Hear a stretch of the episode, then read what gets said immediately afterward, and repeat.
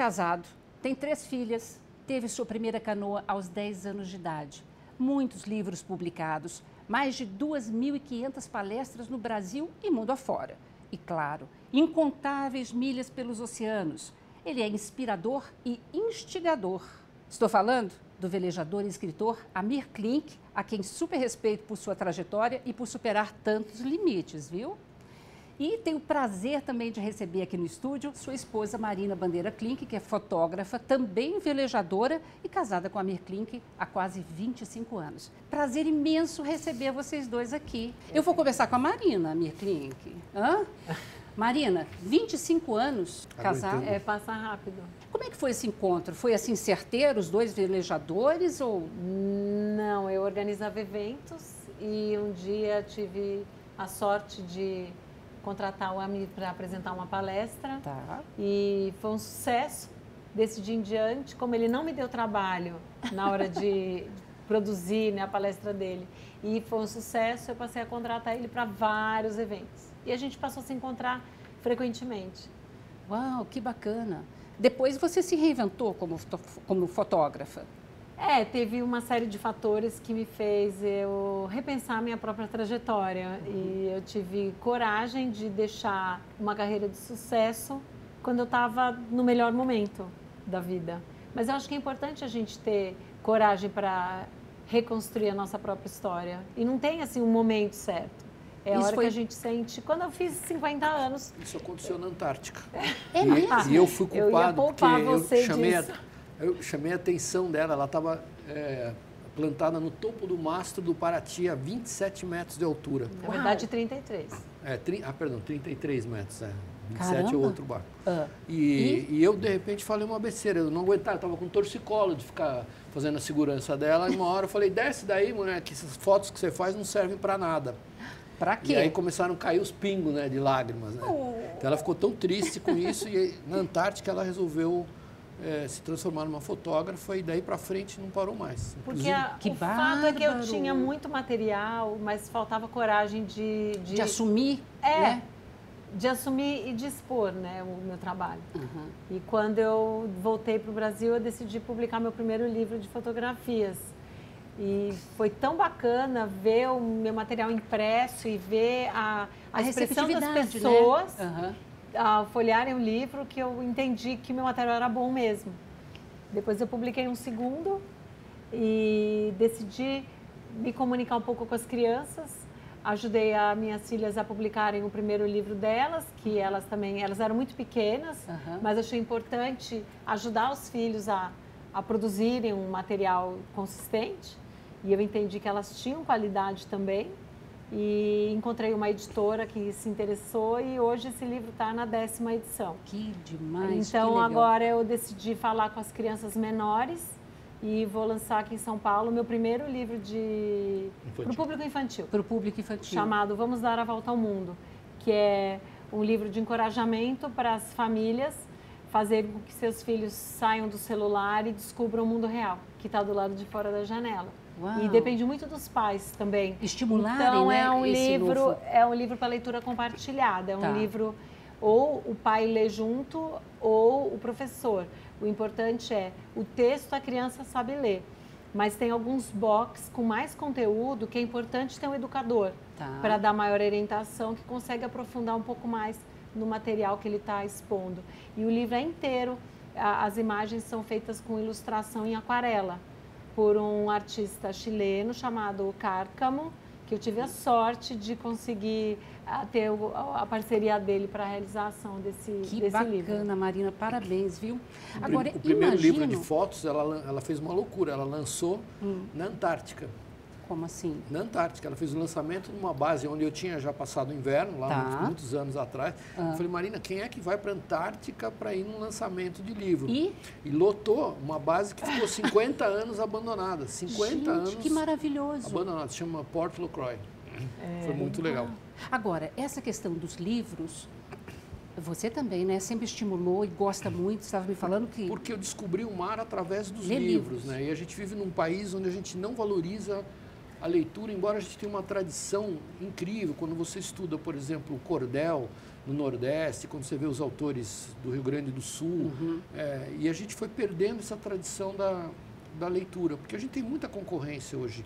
Tem um país de muito sol, muita coisa para fazer, tem, hoje as novas mídias claro. magnetizam a molecada, e infelizmente talvez os educadores não estão preparados para para fazer o aluno se apaixonar pelo livro. Então, eu acho que isso que a Marina está fazendo é extraordinariamente importante. Quer dizer, ela, ela fez obras que induzem a, o jovem para o um mundo da, da leitura. Da e eu descobri lendo.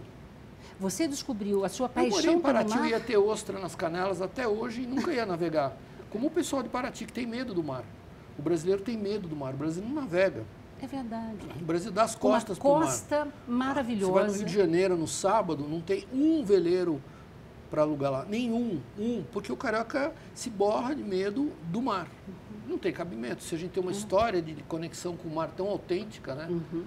Os, os, guaranis aqui, os claro. goitacás, que já estavam aqui, tinham, viajavam pelo litoral. Quando você vê as, as bianas no Maranhão, quando você vê uhum. as, as, as, canoas de vela de sá, os saveiros de vela de pena da Bahia, uhum. todos estão morrendo. A gente está perdendo uma Por tradição falta dessa cultura que, ainda que a gente não né? subsiste. É.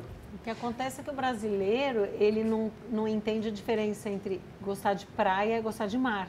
Então, quando a gente fala o carioca não gosta do mar, é que na verdade ele tem medo do mar. Por quê? Porque ele para na praia. Na uhum. praia ele vai, uhum. mas ele não se aventura aí adentro mais para dentro, né, para o alto mar. Agora, é claro que assim, eu sempre fico muito impressionada com a sua história, Mir, da sua primeira viagem. Eu sei que todo mundo já te entrevistou sobre esse assunto, mas assim, você fez a sua primeira viagem a remo, numa canoa, monitorando monitorado pelas estrelas, pelos astros, porque não tinha GPS. Não, é medindo a altura das estrelas, quer dizer, se navegando, orientando, se orientando pelos estrelas astros. e pelo sol. Eu gosto mais de navegar pelo, pelo sol, é. Mais fácil. Mas sol, eu né? comecei porque eu tinha medo, eu tinha muito medo. Então em Paraty, o quê? do mar? Sempre tive, não perdi o medo, mas eu, eu aprendi a conviver com o medo e eu descobri que a gente gosta de medo. Você paga para ter medo. Para que, que você vai num parque de diversões, na caverna dos horrores? É, eu tinha muito medo, mas uhum. eu me apaixonei pela ideia. Eu falei, caramba, mas por que, que ninguém atravessou o Atlântico Sul? E por que tantos morreram tentando atravessar o Atlântico Norte? Quando eu vi que era só juntar ah, as respostas dos problemas, encadear elas. E eu comecei a fazer isso de brincadeira, sem ter a sem intenção ter... Tá. de ser protagonista. E de repente eu falei, quer saber, eu vou fazer. Caramba! E fez? Foi uma experiência muito feliz, uma experiência onde não tem espaço para redundância, não tem, não tem espaço para o desperdício, onde você tem que compreender todos os mecanismos astronômicos, tem que aprender astronomia. Uhum. É, você, você vê hoje doutores aí falando sobre terra plana, né? dá vontade de chorar, né? de uhum. tristeza. Mas para mim foi uma iniciação muito rica de aprendizado. O problema da, da comida, teve remadores no Atlântico Norte que morreram por por, por, não por falta de comida, por escolher a comida errada. Se tem algum problema, uma diarreia que seja, por não em alto mar, você é, não calcular morre, corretamente o consumo de água, porque não tinha osmose reversa nessa época. Tá.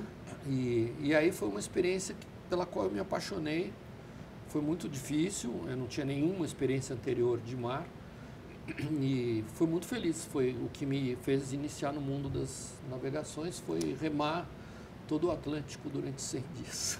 O que eu acho bacana nesse Coisa. processo inteiro é o Amir ser testemunha de dois momentos tão diferentes. Uhum. Do tempo em que você não tinha à disposição é, alimentos desidratados, você não tinha barrinha de cereais, você não tinha comunicação satelital, você não tinha nem GPS, nem é, telefone celular, nem é, telefone por satélite.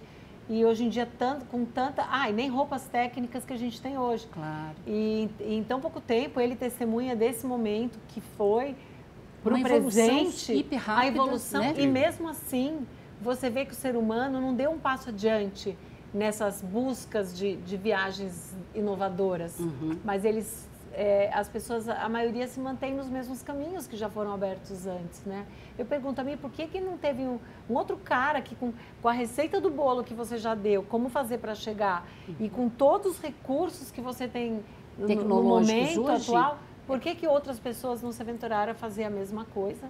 Só que agora com mais é, segurança. De um lado, a Marina tem razão. Uhum. É impressionante, há uma facilidade, hoje uma indução à acomodação.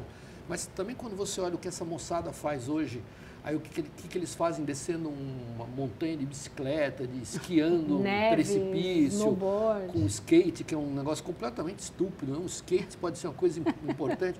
De repente você vê o que a molecada faz em cima de uma prancha de skate e fala, meu Deus do céu. Uhum. Aí esses objetos voadores que misturam vela, voo, é, piruetas aeronáuticas, submarina, tudo misturado, eu acho sensacional, porque mostra o potencial que, que tem essa moçada. Infelizmente, do ser Brasil, humano, né? O potencial do ser humano. A gente tem pouco acesso a tudo isso. E, infelizmente, é hoje, a, ma a, maioria das, infelizmente, a maioria das pessoas prefere ver isso pelo canal off, pela, pela internet. experienciar. E não né? vive. Ou é. seja, eles vivem um mundo das falsas experiências. Uhum. E eu, eu, quando eu terminei a travessia a Remo, eu falei, meu Deus, tem duas formas de viajar. Tem uma onde você vai para o mundo inteiro, compra as melhores passagens, nos melhores aviões, navios, trens, bicicletas, não sei o quê. É. Mas você sempre vai ser um passageiro. Você vai ter que seguir o caminho da estrada, você vai seguir o horário do avião, você vai seguir o, roteiro, o cronograma do navio. Agência. Existe um outro modo de viajar, onde você é o condutor, onde você escolhe o meio, o destino, a hora de ir embora, quanto tempo ficar e quando é hora de voltar. E você faz o seu caminho. Eu falei, Pode ser que demore muito, mas eu não quero nunca mais ser passageiro. Prefiro morrer na, na, na poltrona em casa, mas eu quero ser condutor. Eu quero protagonista, conduzir. né? E, da própria de certa viagem. maneira, a Marina foi protagonista de, claro. aos 50 anos de idade uhum. de uma mudança que é muito mais do que uma viagem só, é uma mudança de, de, de tudo, vida, de né? segurança, de, de tudo, né? Falei não, eu quero fazer disso não só a minha vida, mas quero fazer disso o meu negócio. Uhum. Eu quero trabalhar fazendo isso, não quero fazer um projeto a cada cinco anos e, e aconteceu. Nós vamos continuar conversando já já. A gente já volta.